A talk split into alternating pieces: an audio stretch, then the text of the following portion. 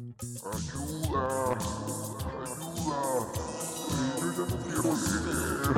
Ya no me interesa la universidad todas esas teorías, pero, pero abro el Twitter y, y ya no sé ni cómo me llamo. Ya no quiero leer, ayuda, ya no quiero leer.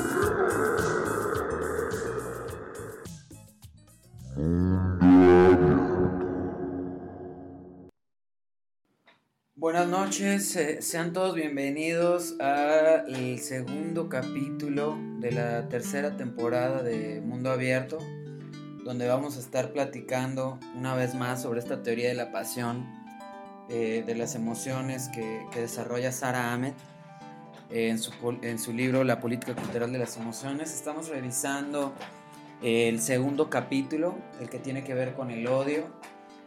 Y bueno, ya empezamos a, decir varias cosas hace una semana.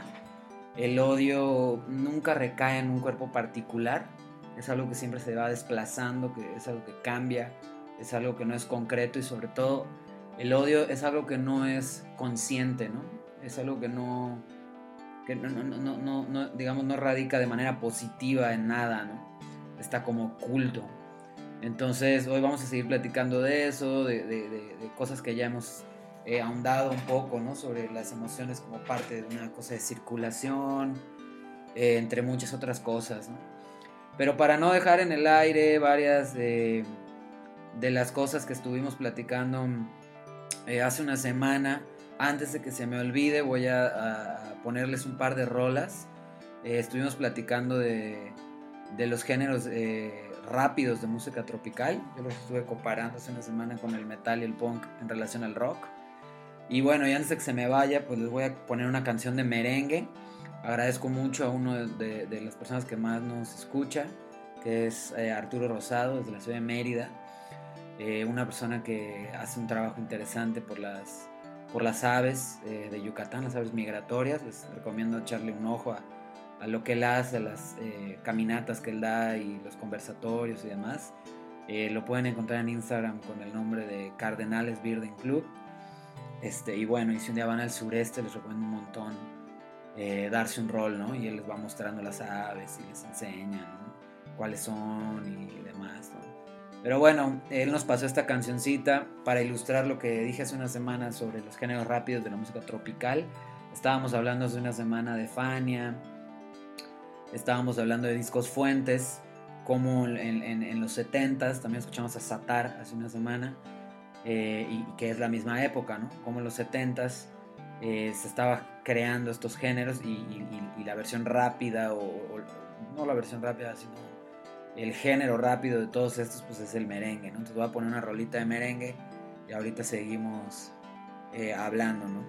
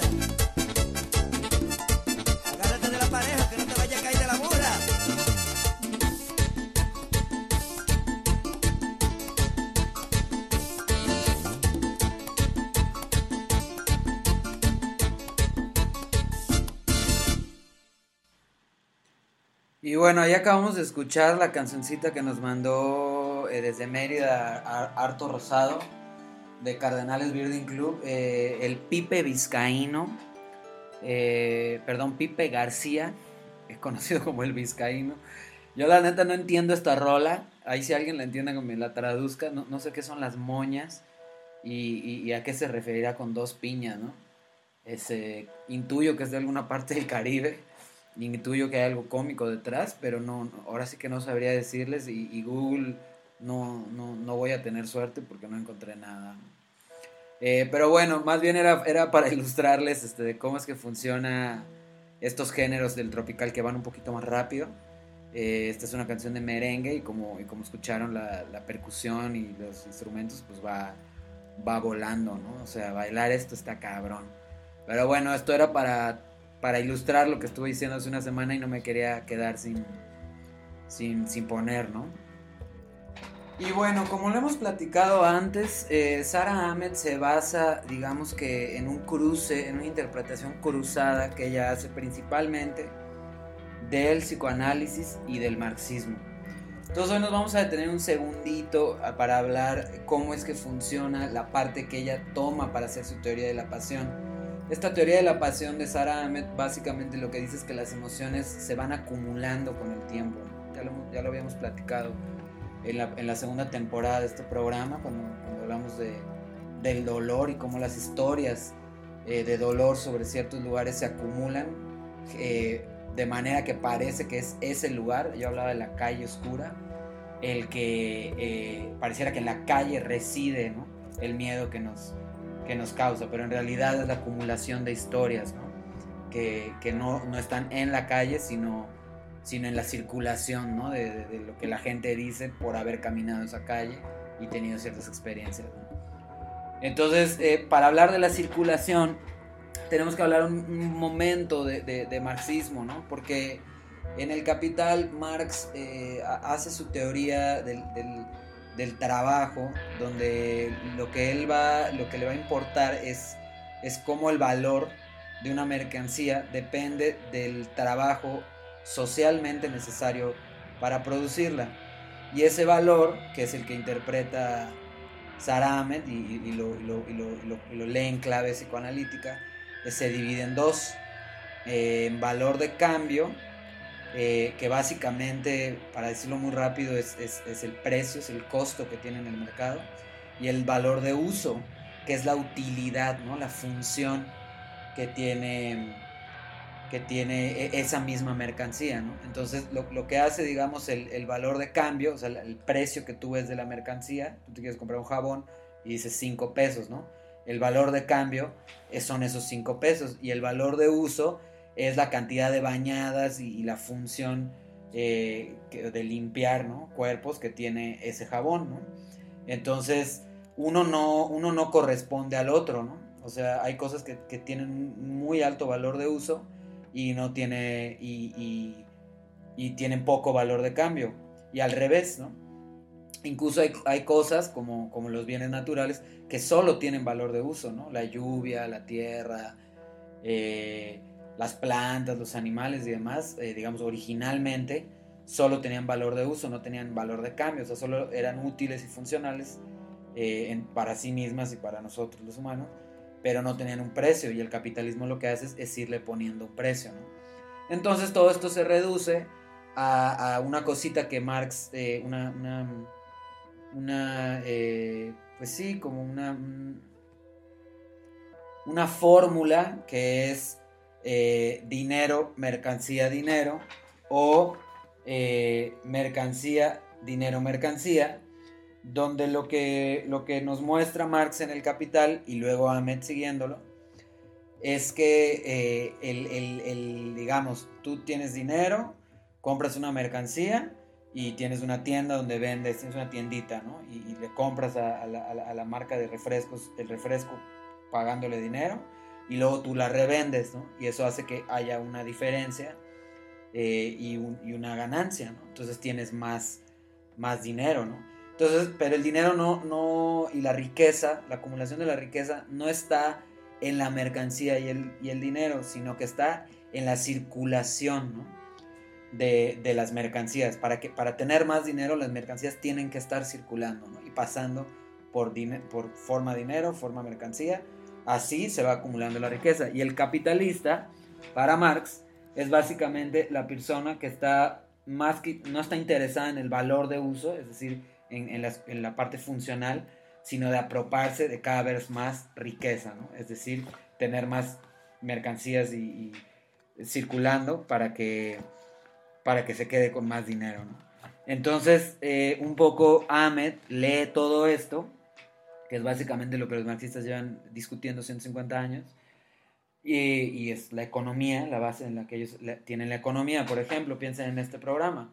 Este programa tiene eh, un valor de uso eh, para, quien, para quien le está sirviendo, para quien está pudiendo leer este libro, para quien está descubriendo música, pero no tiene un valor de cambio, ¿no? Yo no, yo no cobro por hacer esto, ¿no?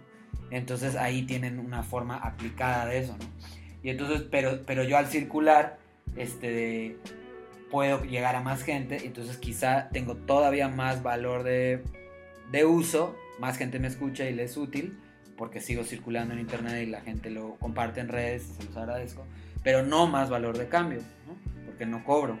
Entonces, esa es un poco la teoría del, marxismo. Entonces, la, la, la, la, teoría de la pasión que, que Sara Ahmed saca de aquí es que las emociones eh, median. Todo, toda esta circulación y, entonces su valor afectivo incrementa, el, eh, valor afectivo de, cualquier signo aumenta eh, conforme se mueve. Entonces, mientras más signos circulan, signos llámese libros, películas, o la misma calle que yo daba el ejemplo, la mesa que daba el, ejemplo la segunda temporada que hablamos del dolor, entre más circulan estas historias, esas experiencias de dar tu putazo con la mesa, de te rompieron el, el, el vidrio, cualquier tipo de signo, eh, más afectivo se vuelve, ¿no? O sea, más, más convencidos estamos, como decía en la otra temporada, de que las piedras, más que para construir, están hechas para destruir ventanas, ¿no? Eh, porque hemos escuchado ya más veces historias sobre la piedra rompiendo ventanas que la piedra construyendo, ¿no?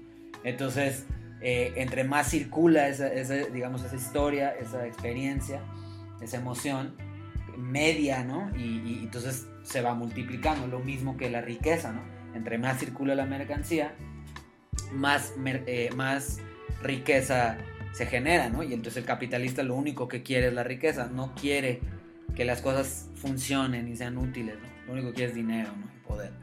Entonces él en concreto, eh, Marx, eh, baja esta teoría, tiene su propia teoría de la pasión, según Ahmed, eh, en torno al, al avaro, ¿no? Al y al capitalista, ¿no? Que son estas personas que lo único que quieren es retener la riqueza, ¿no? En vez de, como yo trato en este programa y mucha gente, eh, aumentar el valor de uso, ¿no? Es decir, que, que, mi palabra, que lo que yo tengo que compartir, le sea útil a cada vez más personas, ¿no?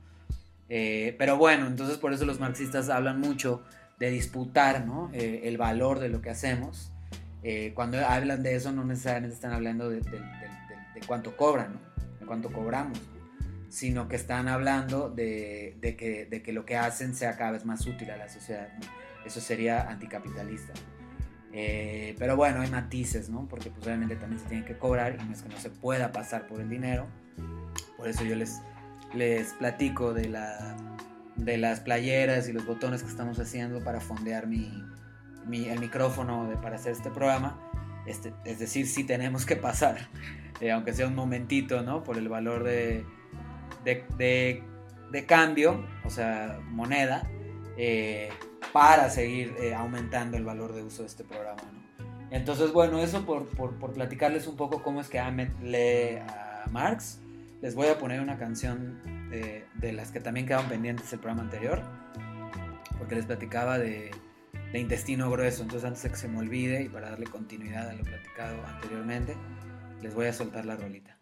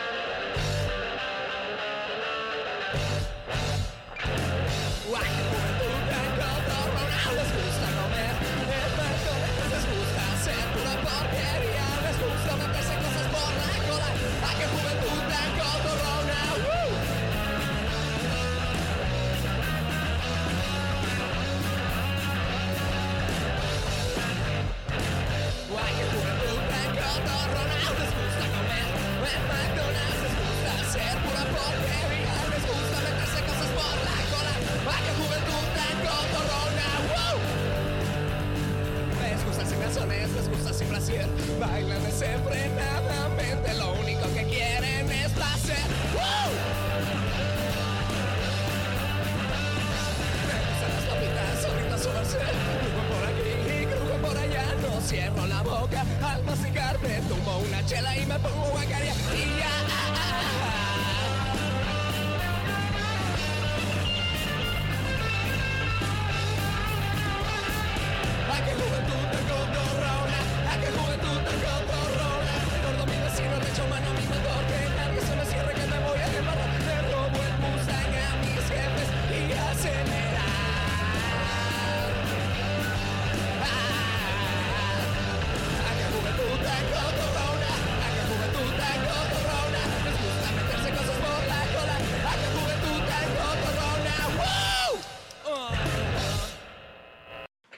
Acaban de escuchar a Intestino Grueso. eh, les platicaba, ¿no? Que eh, aquí canta Miguel Calderón, que al mismo tiempo que hacía esta banda tuvo un proyecto eh, en los 90 de arte contemporáneo que fue famoso en ese, en ese mundillo, eh, se llamó La Panadería, que estaba en La Condesa. Y bueno, actualmente es un artista que le fue, le fue muy cabrón al vocal de esta banda, Intestino Grueso. Y lo mismo eh, una de las que toca, si no me equivoco, es la guitarra, que es Ali Guagua, que luego tocó en las Ultras, hizo cumbia con las cumbia queers y, actualmente pues, es la dueña de la cañita. Eh, y bueno, pues esta era su banda noventera, ¿no? A mí la neta se me hace muy buena. Este, aunque entre la gente de aquí pues están muy peleados y los punks dicen que no es punk. Y, ya saben, ¿no? Es, cómo es siempre la pelea. La pelea entre citadinos.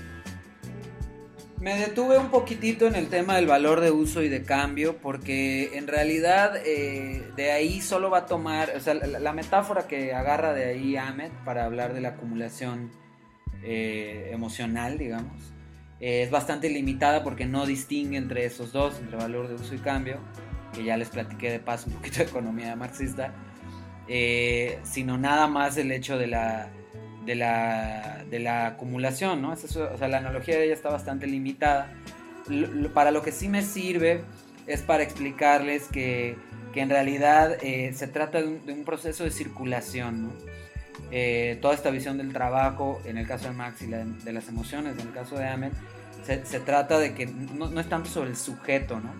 Y en este sentido eh, le da la vuelta a- al- al psicoanálisis tradicional. Para Ahmed el, sujeto eh, no es un punto, eh, digamos, muy importante, ¿no? Y, entonces esto es muy, este, de... eh, esto, esto, esto confronta mucho al psicoanálisis más viejito, donde el sujeto tenía que hacer consciente todo, todo lo que estaba inconsciente, ¿no? Y era así como, como lo más importante, ¿no? Y lograr tu deseo y ser tú mismo y, demás, ¿no? Para ella simplemente es un punto nodal, eh, parecido a lo que hace Marx. eh, simplemente, más que un origen y un destino, pues es parte de una cadena, ¿no? O sea, hay, una economía afectiva que también es social y material y que también es psíquica, ¿no? Y todo circula. Entonces, eh, esta idea en su momento, la idea de Marx eh, en su momento dejó muy maravillado al resto de los anticapitalistas, en, concreto a, Bakunin, eh, uno de los padres del anarquismo, lo dejó eh, pues muy este, admirado, ¿no? Porque, porque Marx era un economista y se dio cuenta de que más que el dinero, o sea, no es como que el, dinero sea el enemigo o la propiedad en sí misma, como quería Proudhon también, que decía que era un robo, sino pues cómo funciona, en qué se divide, ¿no? Y cómo, y cómo opera, ¿no? Si la renta. Es decir, Marx lo que hace es como una cosa un poquito más sofisticada, ¿no? De explicar que, que el capitalismo no está en el dinero, ¿no? Y el trabajo no se reduce a, a- a la mercancía que se produce, sino a toda una, una, una cosa social que se esconde detrás, ¿no? Del- del- de los precios, de la producción y, y- y demás, ¿no? Entonces el- hay un juego con los tiempos y los números que, que él como economista supo, supo bajar. Y bueno, eh, esto un poco para, para platicarles, ¿no? Cómo, cómo eh, digamos, lo que hizo Marx ha servido, en, en este caso, para un feminismo muy pegado al psicoanálisis de Sarah Ahmed, pero también a, muchos anarquismos, ¿no? que, que aunque están en contra del capitalismo no siempre lo entienden y, y entonces eh, lo, lo que sí aportó Marx a la primera internacional hace 150 años, eh, poco más de 150 años, eh, fue explicarnos ¿no? más a detalle cómo, cómo en la forma mercancía, en el juego del valor, eh, está la explotación, ¿no? Y, y- y para acabar con el capitalismo, sí hay que acabar con el Estado, pero, pero hay que acabar con estas formas, ¿no? Eh, entonces, pues bueno, ¿no? Ahí les, ahí les voy da- dando la noción. Luego va a pasar el tiempo y muchos anarquistas van a odiar a Marx. Eh, yo no soy uno de ellos. pero, pero bueno, esto lo estamos platicando porque simplemente porque porque Ahmed lo, lo- interpreta y quería darles un poquito más de contexto de que pues, todo el mundo ha interpretado su versión de Marx, ¿no? Eh, en este caso y en este programa para hablar del odio. Les voy a poner una rola y ahorita eh, le seguimos a toda esta, a toda esta cuestión. Bye.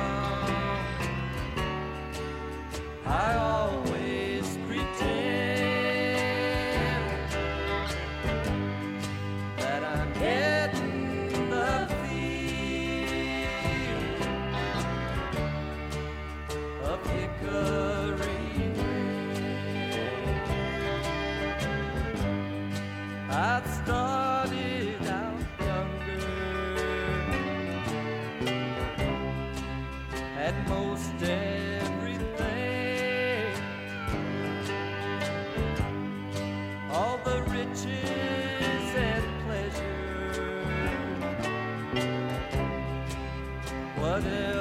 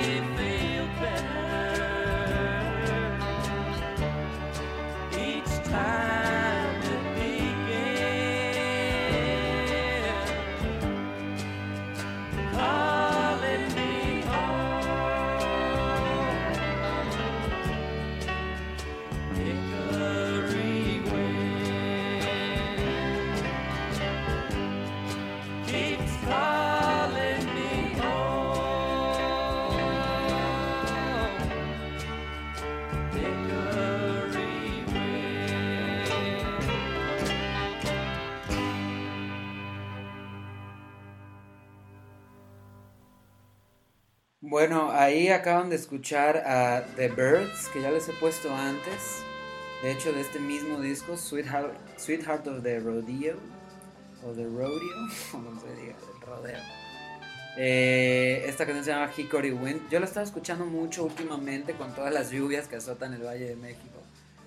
Y bueno, es una canción muy triste. El country pues es un género medio maldito, la verdad. Eh, a mí me gusta mucho eh, eh, The Birds, este disco en concreto, y, y una cantante, una mujer que se llama Patsy Cline, que se, les he puesto antes, eh, que murió muy joven en un accidente.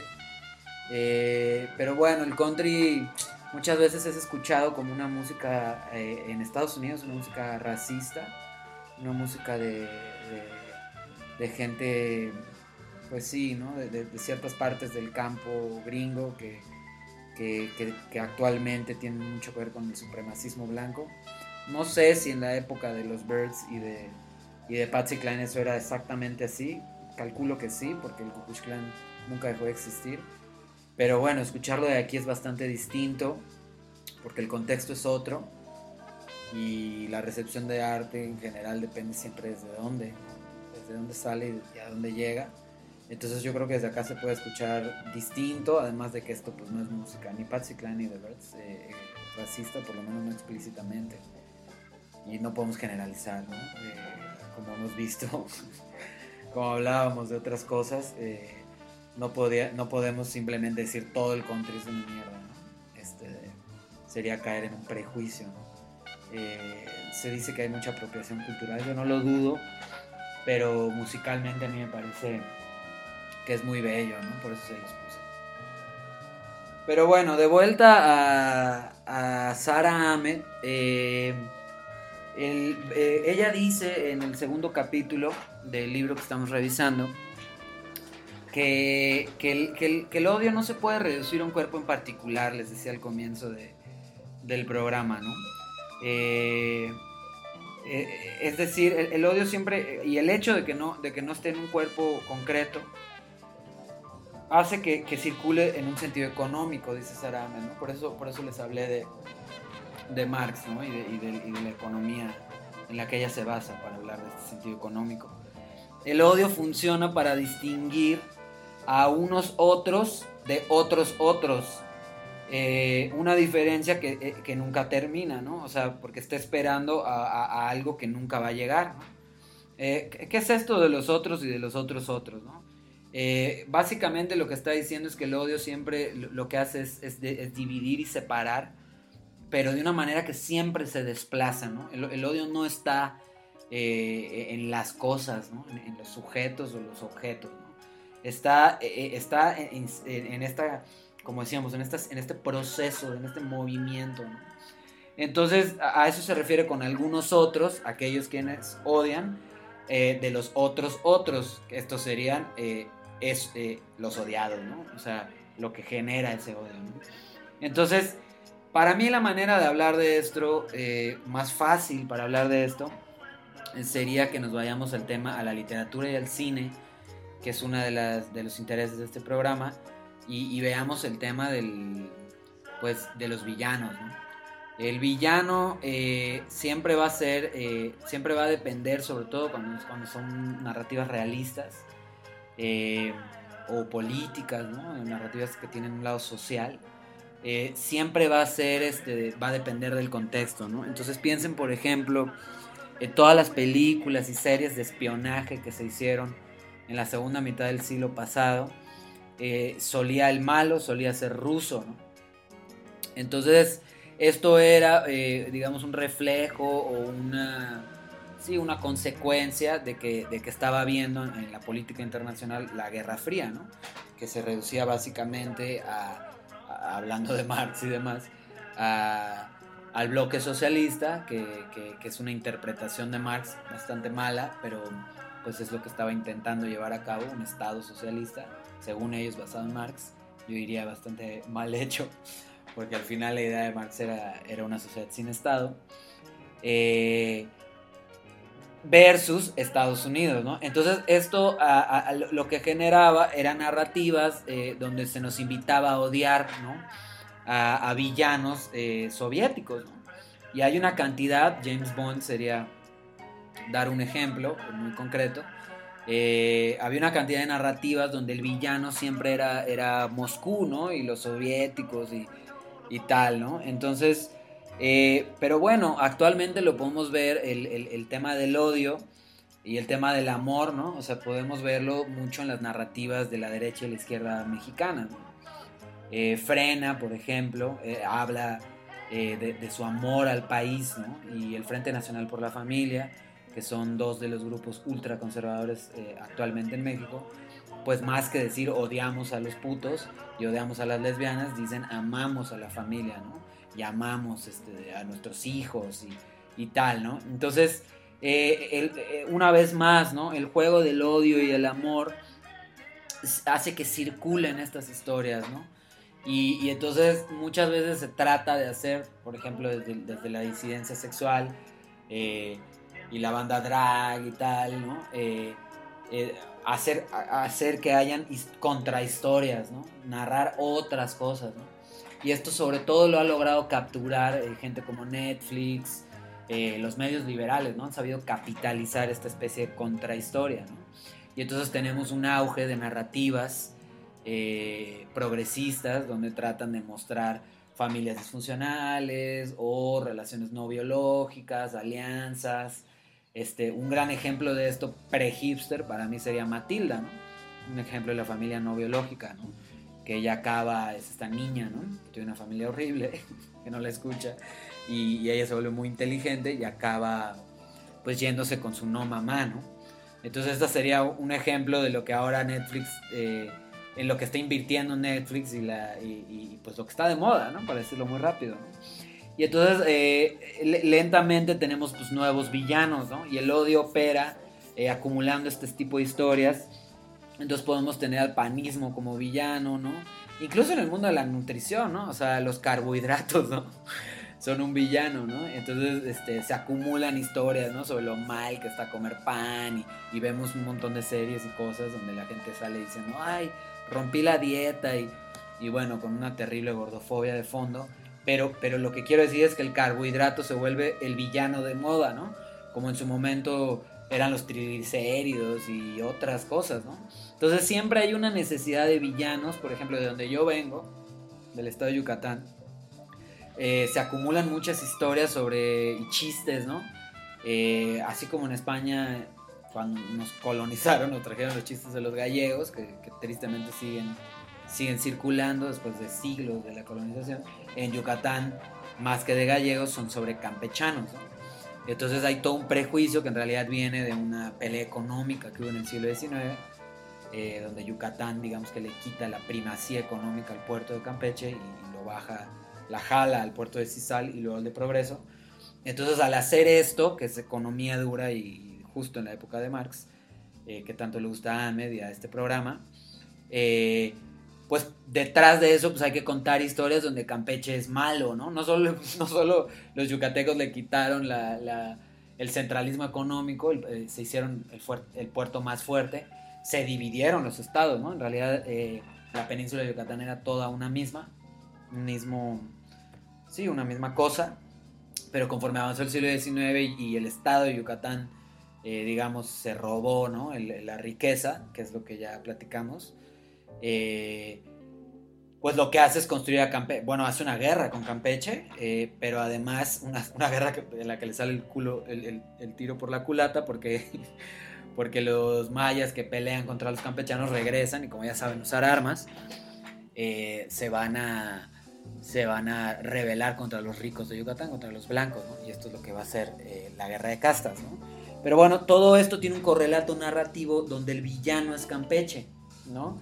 Eh, lamentablemente no sobrevivió el correlato narrativo de la guerra de castas donde el villano sean los blancos, porque entonces tendríamos actualmente unas historias acumuladas que nos permitirían hacerle frente al turismo, que es colonial también, que suele ser bastante blanco o por lo menos burgués, una combinación de ambas. Eh, pero bueno, eso no pasó así, tristemente se olvidaron, ¿no? La- no hubo no se recuerda esta historia, como decíamos en- hace dos programas, de la guerra de castas, que también era una guerra de clases, eh, y que pues está mal llamada guerra de castas porque habían blancos peleando del bando, desde el bando de los mayas y mayas peleando desde, desde el bando de los blancos, del poder, ¿no? Estaba más combinado de lo que parece. Todo esto para decir que hoy por hoy los yucatecos hacen chistes donde los malos o los tontos son los campechanos y eso pues está tan arraigado, se ha acumulado por tantas décadas y tantas generaciones un problema que en realidad fue económico y que, los campechanos no son malos, de hecho son idénticos a, los yucatecos, solo que en algún momento se pelearon, ¿no? Y dividieron el estado en dos y ya está, ¿no? Pero entonces a, a eso va con la acumulación, Saramet, de historias, ¿no? O sea, por ejemplo, los nicaragüenses para los costarricenses, ¿no? O sea, el nica es este que roba, es este que, que invade, o para los chilenos, o sea, siempre es el vecino pobre, ¿no? Este villano de los cuentos, o tonto de los cuentos eh, populares, ¿no? En, en Chile los bolivianos, en Argentina también son los bolivianos o los peruanos, y así se van racializando, pero no es que en Bolivia, no es que en Campeche, ¿no? No es que los rusos sean malos, ¿no? Sino que para construir una economía, eh, para construir el poder, hay que contar historias, ¿no? Que, que- que argumenten y, que ilustren, ¿no? Que, está bien que, unos tengan una cosa y otros no, ¿no? Y esos serían los otros otros de Sara Ahmed, ¿no? Pero bueno, eso para detenerme un poquito, les voy a poner una rola y ahorita seguimos hablando del tema del odio. Un saludo para la raza de Caborca que anda por la Quiroz. ¡Que le caiga para el río!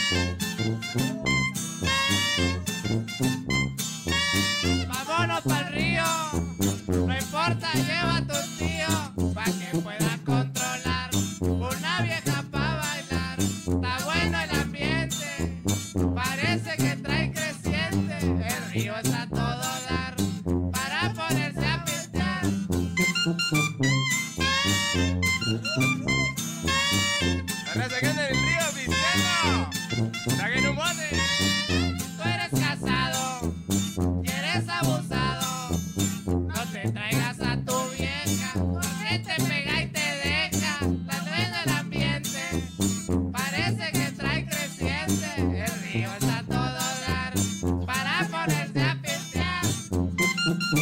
Saludos para todos los picadientes de Caborca. El de los picadientes. Nos vemos el 5 de noviembre. Ahí acaban de escuchar una magnífica banda eh, poco valorada este, de- que se llama Los Picadientes de Caborca. Eh, con esta rolita con la que empieza el, el disco Vámonos pa'l río, se llama el disco. Es muy cotorro, es, eh, tiene un lado muy machista también. Eh, esta canción se llama La cumbia del río. Y pues bueno, así pasa cuando nos asomamos a, géneros populares, ¿no? ¿no? tienen los valores liberales como los que les platico que, que, Netflix ha sabido capitalizar, ¿no?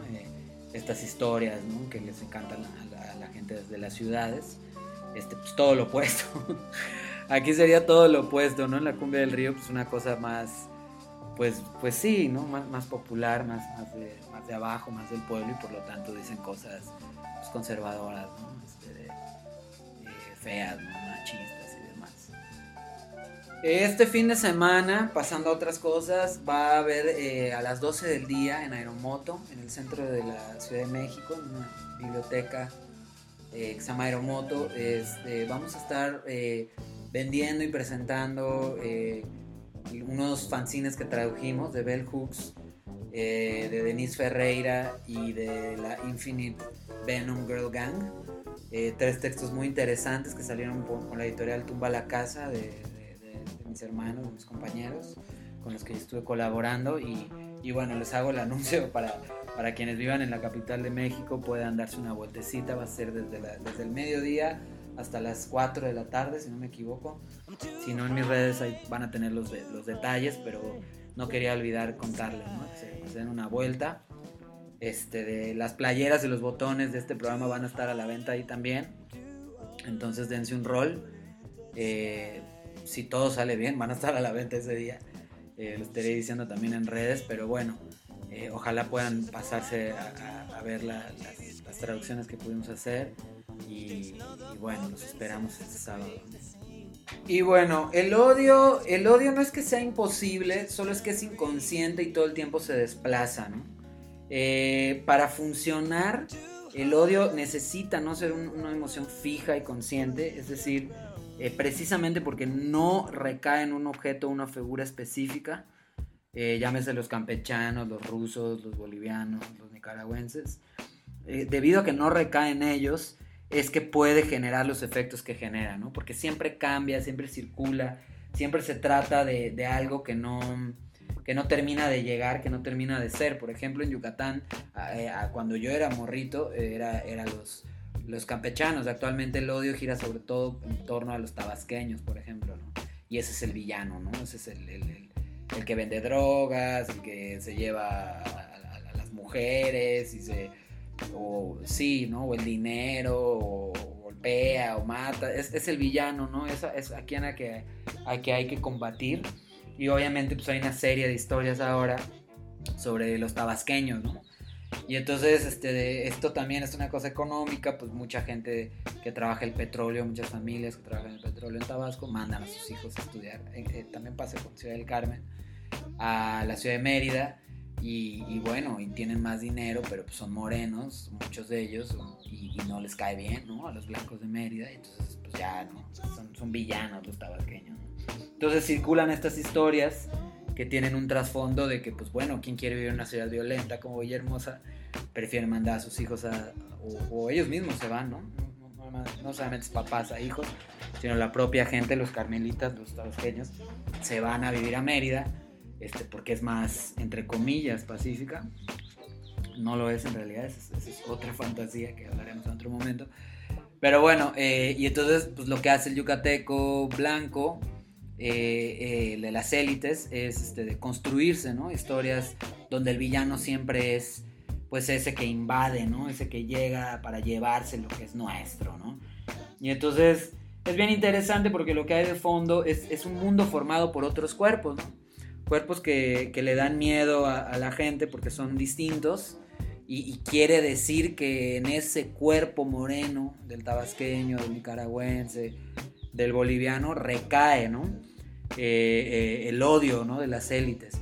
Pero en realidad no es lo, moreno de ese cuerpo, lo oscuro de esa piel, ni, ni, ni siquiera la región o país de donde vienen, sino simplemente es el miedo a que estamos hechos de cosas que no conocemos y que nunca vamos a terminar de entender, ¿no? Eh, es, es decir, estamos hechos de, de otros, ¿no? Y esto no le gusta, ¿no? A la colonialidad, al patriarcado y mucho menos al capital, eh, saber que no hay pureza, ¿no? Eso hace más difícil que, que- que- que circulen las mercancías y los cuerpos y las emociones y por lo tanto hace más difícil que el avaro y el capitalista acumulen riqueza, ¿no? Que es lo único que quieren, ¿no? No, no quieren que las cosas funcionen y sean útiles y, y- y estén bien, ¿no? Como en realidad en, en general están en este tipo de, de lugares, pero, pero, pero bueno, hay que hacer esta fantasía del villano, ¿no? Eh, pero bueno, eh, eh, para no seguir aquí tan clavados, hoy, voy a, me voy a permitir eh, ponerles varias canciones seguidas. Eh, lo estoy haciendo al final del programa porque van a ser canciones ruidosas. Entonces, quien quiera venir, bienvenido. Vamos a hacer un poco de punk, eh, un poco de hardcore punk. Y quien no, pues bueno, ahí le puede poner pausa a esto y nos vemos en una semana. Entonces, vámonos con una serie de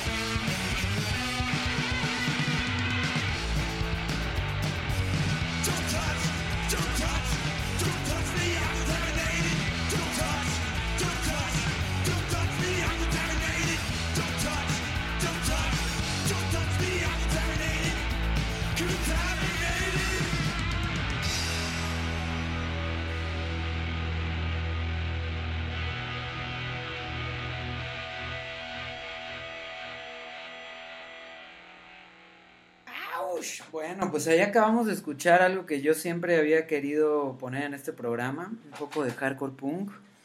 Nos lo aventamos acá ya en pues todo de un jalón. Pero les acabo de dar una buena muestra, ¿no? Del, del hardcore punk actual latinoamericano. Eh, pero bueno, les cuento más detenidamente qué chingados acaba de suceder. Y lo que acaba de suceder es que escucharon primero una banda de Colombia que se llama Primer Régimen. Eh, la rolita se llama Reacción Violenta. Luego eh, escucharon una banda de Argentina que se llama Fármaco. eh, si no me equivoco es el primer disco. Hasta que valga la pena vivir. Que es del año pasado. Eh, ese se editó en México también este disco de, de Fármaco o el nuevo o los dos. No estoy consciente pero... Pero bueno, es una banda eh, que canta una chica eh, de Buenos Aires. Eh, la rola se llama Fallas. Luego escuchamos una banda de aquí de la Ciudad de México. Para mí la mejor banda de hardcore punk de este momento. O sea, que toca en este momento. Eh, se llama Malcría. eh, y es la primera del último disco. eh, que se llama El Reino de lo Falso. Es un vinil de 12 pulgadas que salió bajo la disquera gringa que se llama Iron Long. Se consigue por ahí, debe costar unos 200, quizá 300. Sé que es una diferencia grande, pero por ahí debe estar el, el 12 pulgadas de Malcria, se consiguen sus tocadas. Es el mismo baterista. eh, cuando terminé la primera temporada de este programa, eh, hice un, un especial sobre, sobre música experimental y les puse al baterista de, de- de esta banda se llama Gibran Andrade, pues también tiene una banda de hardcore que es la que acaban de escuchar, Malcría, ¿no? Él además toca jazz, im- improvisación de muchos tipos. Y bueno, eso, eso, esos fueron los tres que escucharon latinoamericanos. Al final cerré con una banda gringa porque pues también son parte de América y hacen buen hardcore, buen punk. Eh, es una banda de la que escucharon de último que se llama Man Eaters. Eh, y también es la primera del último disco, así como con Malcria. Me traté de ir a lo más reciente. El disco se llama Gentle Ballads for the Simple Soul. Y bueno, es el intro, ¿no? Foreplay, no sé qué. Ellos este, de- vienen de bandas grandes de hardcore eh, eh, gringo de, los últimos, de la última década. Eh, en concreto, una que se llama Culo y luego Tarántula, ¿no? Son de Chicago, esta pandillita de Man Eaters que acaban de escuchar.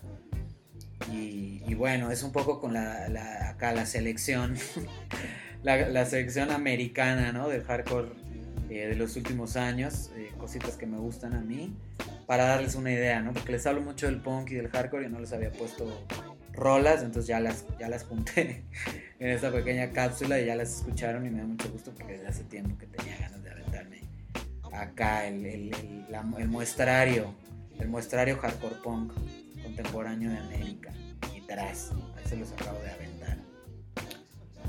Y bueno, cerrando argumentalmente el programa, eh, como pueden ver el odio funciona para, para- para distinguir un nosotros de un ellos y en este sentido es muy amigo de- del resentimiento. Eh, y bueno, ellos siempre van a ser la causa de nuestro, entre comillas, odio, ¿no? Eh, esa, es, su función, ¿no? Y, siempre lo hace diferenciándose y desplazándose, siempre cambia de alguna manera, ¿no? Esto opera siempre deslizándose el odio eh, con el dolor, ¿no?